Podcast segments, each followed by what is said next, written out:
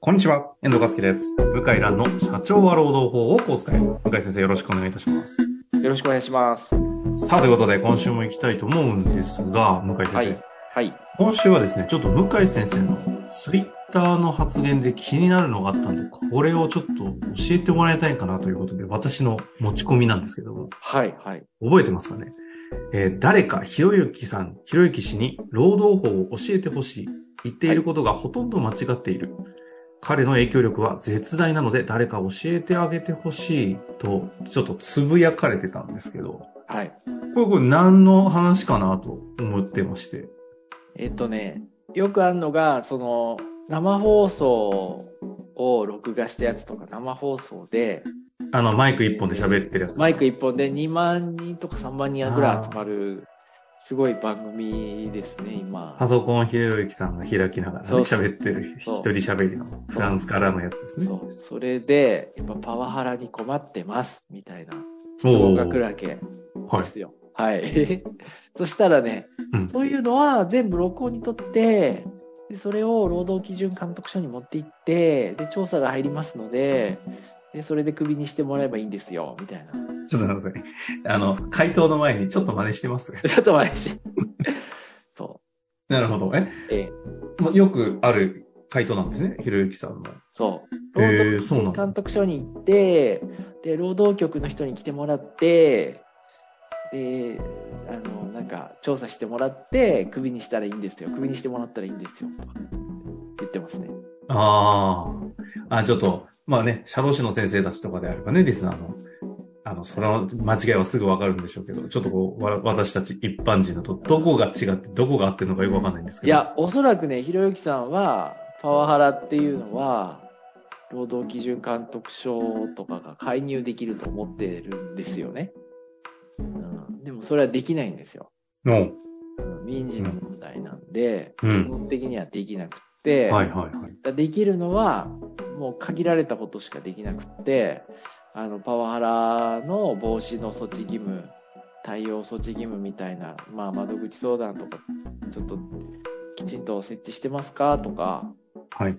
そういう、なんか、教育研修とかやってますかとか、そのぐらいしか指導はできないです。できないんだ。確かね、ただ、韓国とかできたような気がするんですけど、やってるのは見たことないですね。へえ。うん、基本的にノータッチですよ。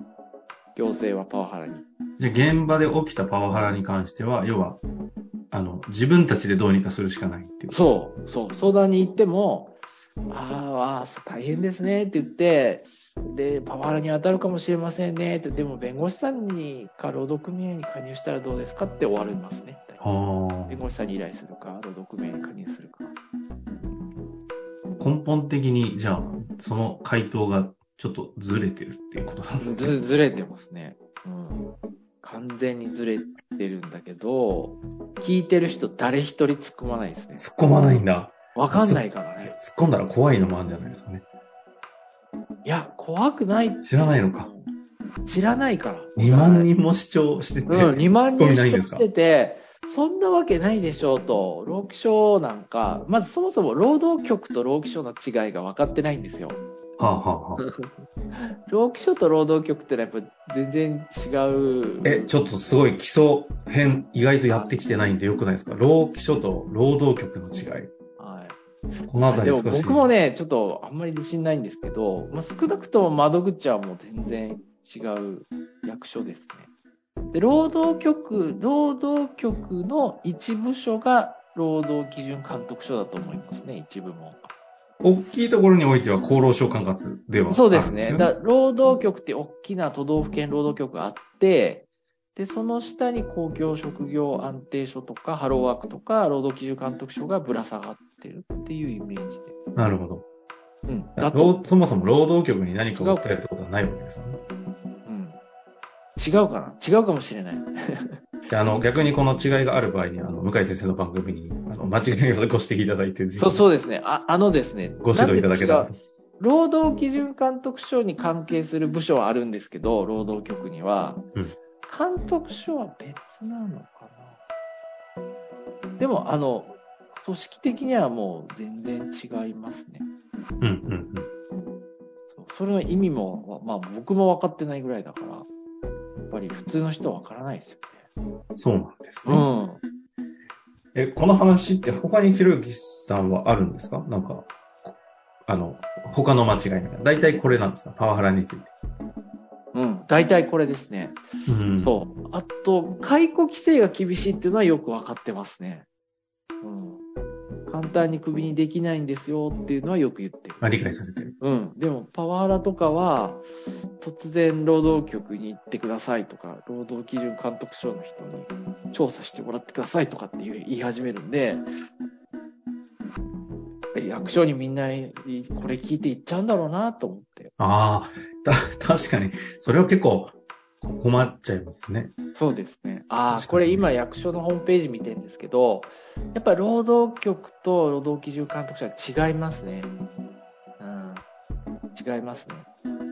でも大きなくくりでいくと都道府県労働局みたいですね。両者と。うん。の中の労働基準監督署なんだけど、役所も同じだし、あの、同じ建物に入ってたりするけど、うん。うん、だけど、あの、別の部署ですね。独立してますね。やっぱ労働基準監督署はね。あ、そうなんですね。あれ、あれですかね。教育委員会と学校みたいな関係じゃないかな。ああ。あるじゃないですか。はいはい学校は学校で校長先生いて、あの、先生がいるじゃないですか。そうですね組織になってるじゃないですか。はい。でもその上に教育委員会ってあるじゃないですか。うん、うん。で、教育委員会に学校の先生がこう、勤務することもあるじゃないですか。はい、はい、はい。なんか県庁に行って、ありますね。教育委員会にあの先生行っちゃったんだよ、つって。なんかイメージ的にはなんかちょっと出世っぽい流れそをうそなうそんうか。感じるやつああのですね。先生、なんかやっぱ優秀だから偉くなったんかね、みたいな。まあ、うちの山形でもあったんですけど、そんな感じじゃないですかね。あーうん。あ知らない。ちょっとこのあたりをね、適当なこと言って。すいません、間違ってたら。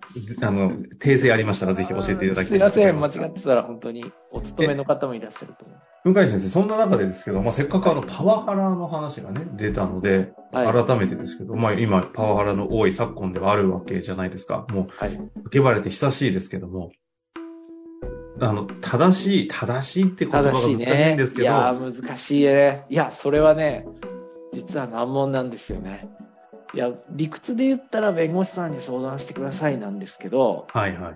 その働いてる人がパワハラあったらね、でもいきなり弁護士さんってハードル高いってのはよーくわかるんいで、や、そう思いますね。よーくよく。で、無料相談、これややこしいのがね、また労働局に無料相談があるんですよ。ほう。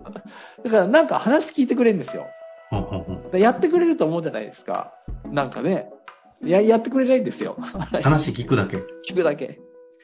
相談で、えっ、と、で、あそうですねで。で実際そうだな話聞くだけで終わってるなというのは、労働時間の問題とかだと、うんうん話聞いた後、労働基準監督署の方が来て調査入ったりするんですね。おイーベアラ一人とか。はいはい。えーあとは、その、解雇とかの問題は、無料相談だと、斡旋が始まったりすることが多いんですよ。無料でできる、その、まあ、調停、はい、斡旋って、行政が、行政が、そういう、こう、調停みたいなものをやってくれるんですよ。うーん。うんうんあるんです、各都道府県。うんうんだから一応やってくれるんだけど、パワハラはないんですね。あの、ないっていうか、あるんだろうけど、使われてないですね。実態としてはあっないんです、せね。ん、だから、あっせんって使ってもいいんですよね。パワハラで私困ってますって言って。だけど、あの、やっぱりこう、被害者の人って一人で行動するの怖いから、やらないんですよね。はあ。誰かにやってほしいんですよ。まあそうですよね。うん。解雇された人ってのはもう縁切ろうと思ってるから、そこはあっさりあっせんに進むんですけど、そうだから、こう役所としても、こう、踏み切れない、法律上できない、で、斡旋もやら、やりたがらない、で、数がめちゃくちゃ多いわけですよ、パワハラの相談って。うんうんうんうん。め右肩上がりにずーっと伸びてるから、だから、おそらく相談して弁護士さんに相談してください。労働組合加入しますかっていう話になってんじゃないかなと思いますね。ああ、実態はですね。実態はね。うん。まあしかもそのパワハラかどうかの、その、線がわからないのがパワハわラの世からない界なので、行政としても介入しにくいですよね。そうですね、ご本人も、やっぱりちょっと言ってることが本当かどうか、あの役所の人からしたら、ひ一方だけの言い分では決められないから、まあ、話だけ聞いて終わりになっちゃうんじゃないかなって思いますね。いやー、なるほどですね。え、あの、もうね、お時間も近づいてきたので、は最後にですけど、えパワハラって実際に現実問題起きました。で、いくと、は弁護士の先生でもハードル高い、どうしよ。はいうはい。で、今でもパワハラの問題ってもう叫ばれて久しく、結構、こう、環境整備とか、なんていうんですか、対応のノウハウとかが溜まって蓄積されてるのかなと思ったんですけど、意外と未だにカオス状態なんですよ。そうですね。あ、そうなのそうです。はい。整ってないんですね。整ってないというか、やっぱりこう、会社辞めたくないし、うん表立って自分は前面に立ちたくないってなると、やれることが限られちゃう。なるほがど。多いですね。あと、なるほど。そうなんですよね。そういうことか。そあの、退職代行でしたっけう。はい。自分が会社を辞めるのに、代行会社が入ってくれる。退職代行ね。はい。はいあれって、どこからお金出るんですか退職したい人あはあれ退職自分で、自分でお金自払っ分てる。で払うんですか自分で払ってる。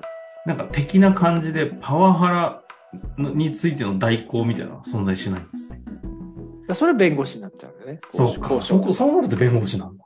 うん。基本的にはやっぱパワハラで困って誰かに代理お願いしたい場合は弁護士しかできないですね。ああ、まあでもそうするとやっぱりハードル高いですね。高いですね。しかもよくわからない素人の人が代行っつったって何を代行するのかって話。それ、あ、そうだ、もう一個あった。もう一個手段があって、はい。 労災申請してくる人多いですね。お、お、なるほど、なるほど。うん、労災パワハラでうつ病になって具合悪ああ、いで労災を申請したいって言って保証を求めてくるっていうのが最近め,、まあ、めちゃくちゃまでをではないけどどんどん増えてますねそうか。だからパワハラというのを起因として、いや病気になっちゃったよっていうところでのセットで主張してくる労災はあるんですね。そうですねこれはありそうだな。その場合ってどういうプロセスで会社に入ってくるんですか本人からは。本人から突然来ますねだあれ相談行ってんじゃないですかねどっかにね突然ねパワハラのあの労災申請パワハラの労災申請したいんでこれ書いてくださいって来るんですよ突然へえ。え、何これってなって、うちに相談来るとか、社労士の先生相談来て、これってちょっと、ふもう紛争トラブルになってんじゃないのってなって、で、あと、組合に加入して労災申請する人もいますね。うんうんうんうん。弁護士さんもいるけど、数は少ないかな。そうですね。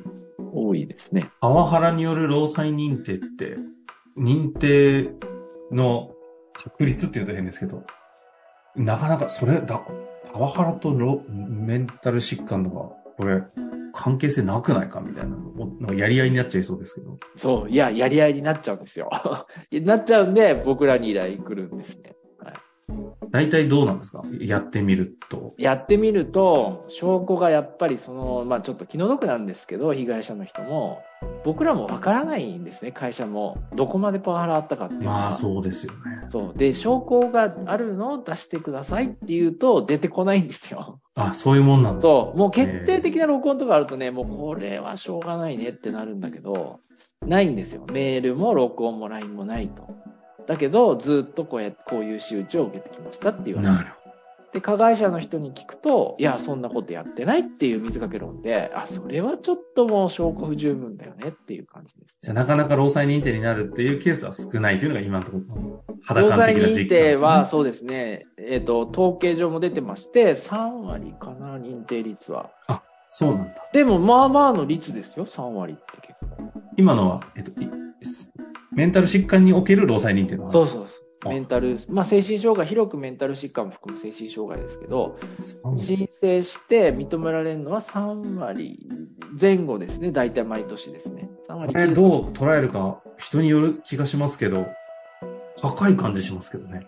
3割も出したら通るぐらい、うん、ある高いですね、結構ね。へそう言われるとね、もう本当、もうご本人の思い込みだけみたいなのも入ってますから、それ考えると3割は高いえ。もん。高いですよね。うん。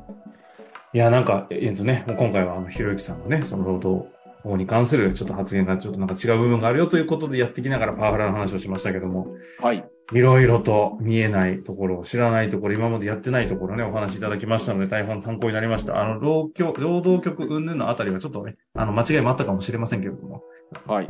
許容していただきたいこと、もしありましたら、ぜひ、あの、教えていただけたら嬉しいな、なんて思っております。はい。ということで、向井先生終わりましょう。あありがとうりがとごうござざいいままし。したた。本日の番組はいかがでしたか番組では向井蘭への質問を受け付けておりますウェブ検索で「向井ロームネット」と入力し検索結果に出てくるオフィシャルウェブサイトにアクセスその中のポッドキャストのバナーから質問フォームにご入力くださいたくさんのご応募お待ちしております